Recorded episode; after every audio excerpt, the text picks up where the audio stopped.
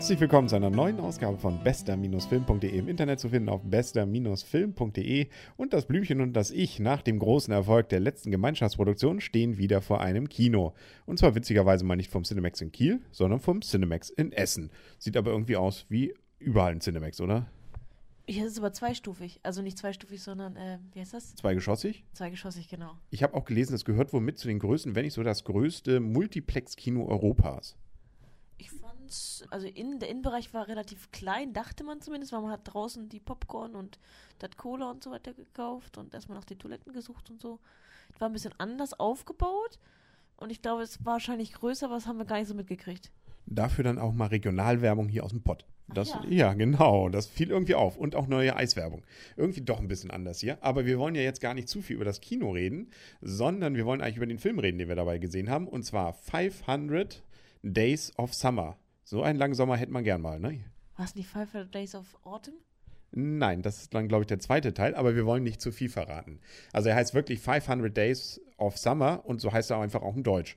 Weil man kann ihn nicht so richtig auf Deutsch übersetzen, weil das liegt daran, dass eine der beiden Protagonistinnen des Films Summer heißt. Und das ist der Grund, weshalb der Film auch so heißt.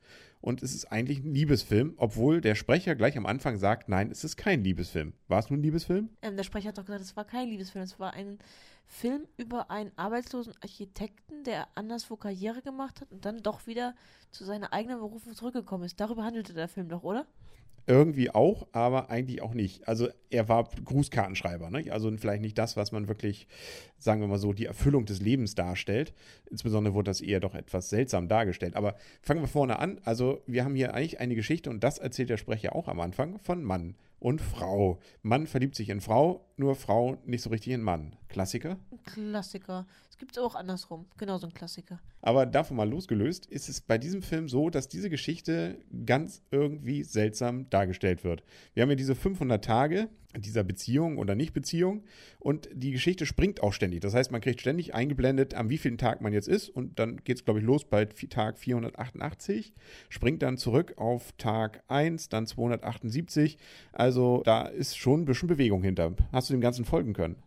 Ja, obwohl man hat sozusagen ja das Ende vorweggenommen bekommen und.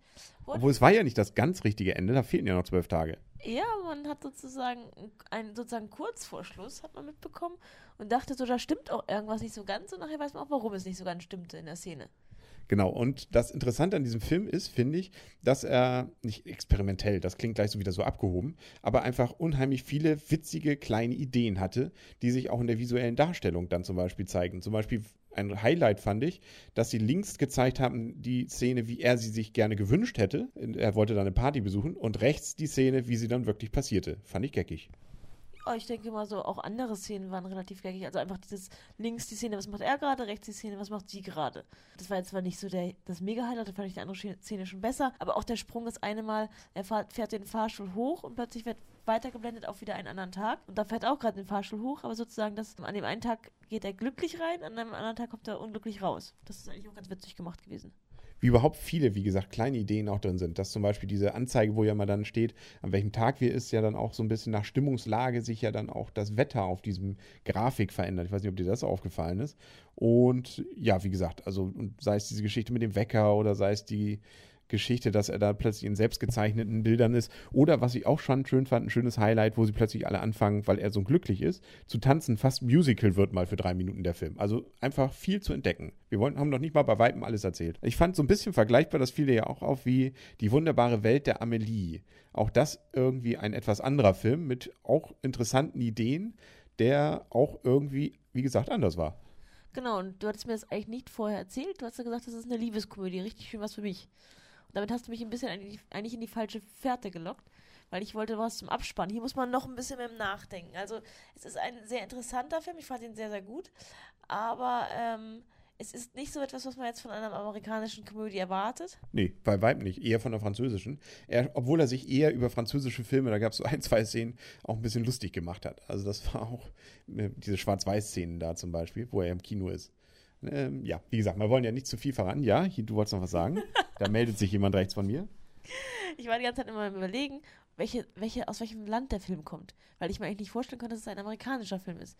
Bis sie dann irgendwann in irgendeiner Szene sa sagten, wir hier in Amerika. Wo ich dachte, so, wirklich ein amerikanischer Film? Sehr merkwürdig. Nö, aber das war es definitiv. Aber wie gesagt, auch nicht so typisch amerikanisch Hollywood-mäßig, weil er einfach auch nicht platt war. Also er war schon schön zu gucken. Also er war romantisch und hat war viele Szenen, wo man wirklich gut lachen konnte und auch einfach subtil so ein bisschen lachen konnte. Also nie so richtig schlimm Geschenkeklopfer, aber richtig nette, witzige Sachen auch. Aber trotzdem hatte man das Gefühl, hm, das stimmt viele Dinge, die die da sagen. Und das lässt einen durchaus so ein bisschen auch nachdenken. Sind alle amerikanischen Filme platt? Nein, um Gottes Willen. Es gibt ja auch ein paar, die Oscars gewinnen. Und ist das ein Oscar-reifer Film? Mm, mm, Ich befürchte nicht, aber es ist auf jeden Fall ein Film, der es wert ist, finde ich, dass man ihn geguckt hat. Ja, und vor allen Dingen, man hat eigentlich auch sehr viel gelacht, obwohl ich ihn jetzt nicht unbedingt unter Komödie einsortieren würde. Also es wird, hm, ist das nur eine Komödie oder ist es keine? Es war auf jeden Fall sehr lustig und trotzdem sehr unterhaltsam, kurzweilig. Ja, und wie gesagt, auch nicht blöd. Also, alles, was will man eigentlich mehr, wenn man ins Kino will? Hm, vielleicht das Popcorn noch ein billiger. Genau, das, an den Preisen können sie ein bisschen schrauben, ne? Ja. Aber, naja, der Film war es auf jeden Fall wert. Da wollen wir mal gar nicht drüber meckern. Und der Boden da in dem Kino war ein bisschen klebrig. vielleicht haben wir da ein bisschen unglücklich gesessen. Vielleicht hat vor uns da gerade einer was ausgekippt. Ja, man latscht nachher so ein bisschen. Hört man eigentlich immer noch, wenn wir jetzt hier auf der Stelle treten, oder? Nee, jetzt bei mir wurde es wieder besser. ja, also wie gesagt, ein runder, solider, toller Film, den man weiterempfehlen kann, womit wir auch zur Wertung langsam kommen. Wenn wir jetzt bis 10 gehen können, das ist die Maximalwertung, 0 ist, ähm, lass mal sein, ist dieser Film, ich glaube, wir haben die letzten beiden Filme, weil wir sie beide, die wir zusammen gesehen haben, gut fanden, habe ich jeweils 8 gegeben. Und ich würde hier bei dem durchaus noch einen halben Punkt mehr geben, 8,5. Gut, dann gebe ich 8. Hm, dann wie- 8,25 ist also dann das Mittel. Genau, ich gebe immer einen halben Punkt weniger als du. Warum? Darum. Okay, das ist ein Argument. Da lassen wir unsere Zuschauer mal drüber grübeln, wie man, wie gesagt, auch über diesen Film grübelt. Wir haben ja auch danach durchaus drüber unter- unterhalten, dass man viele Szenen sagt, hm, das sind Sachen, die man irgendwie auch schon mal erlebt, ne? Hast du das schon mal erlebt, was die da erlebt haben? Was habe ich schon mal erlebt? Dass, mir, dass ich Karten gestaltet habe, dass ich bei Karaoke gesungen habe, dass ich besoffen auf der Bühne gekotzt habe, dass ich das Penisspiel gespielt habe. Nein. Obwohl übrigens das Penisspiel dabei war, ist der Film ab null und das ist auch, glaube ich, ganz okay. Obwohl, glaube ich, Leute mit null Jahren noch nicht viel von dem, Spiel, von dem Film verstehen. Aber es ist auf jeden Fall ein Film. Ich glaube, das Subtile darunter und das, was der Film eigentlich aussagen will, da sollte man schon die eine oder andere Beziehung hinter sich haben, damit man das wirklich einsortieren kann. Genau, also ich würde sagen, Kinderfilm ist es auch ist auf gar keinen Fall. Ich denke auch eher selbst für ab 12. Also klar kann man mit 12 da reingehen, das ist gar kein Problem. Aber um ihn jetzt zu verstehen und auch um diese tollen Sachen im Film zu verstehen, würde ich ihn eher eben wirklich für Jugendliche und Erwachsene empfehlen.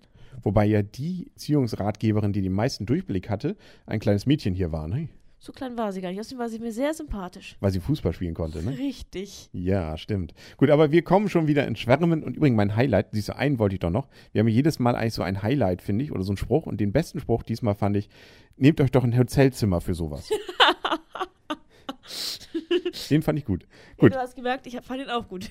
So, ich glaube, dann hoffe ich, dass Sie und ihr diesen Podcast auch gut fandet. Und wenn das so ist, dann schreibt einfach in die Kommentarfunktion oder und geht auf iTunes und bewertet diesen Podcast. Auch das freut uns. Ja, und das nächste Mal, wenn es wieder was Romantisches gibt, bist wieder dabei. Klar, bei zwei Ohrküken. Zum Beispiel, aber vielleicht ja auch schon vorher. Der kommt ja erst gegen Weihnachten. Dann hören wir uns bald Liebe wieder. Mauer. Genau, der auch zum Beispiel. Ich glaube, weiß gar nicht, wann der genau kommt. Mit Dolle, ne? Gut, also, wir hören uns auf jeden Fall bald wieder. Auf Wiedersehen und auf Wiederhören sagen der Henry und, Das Blümchen. und tschüss.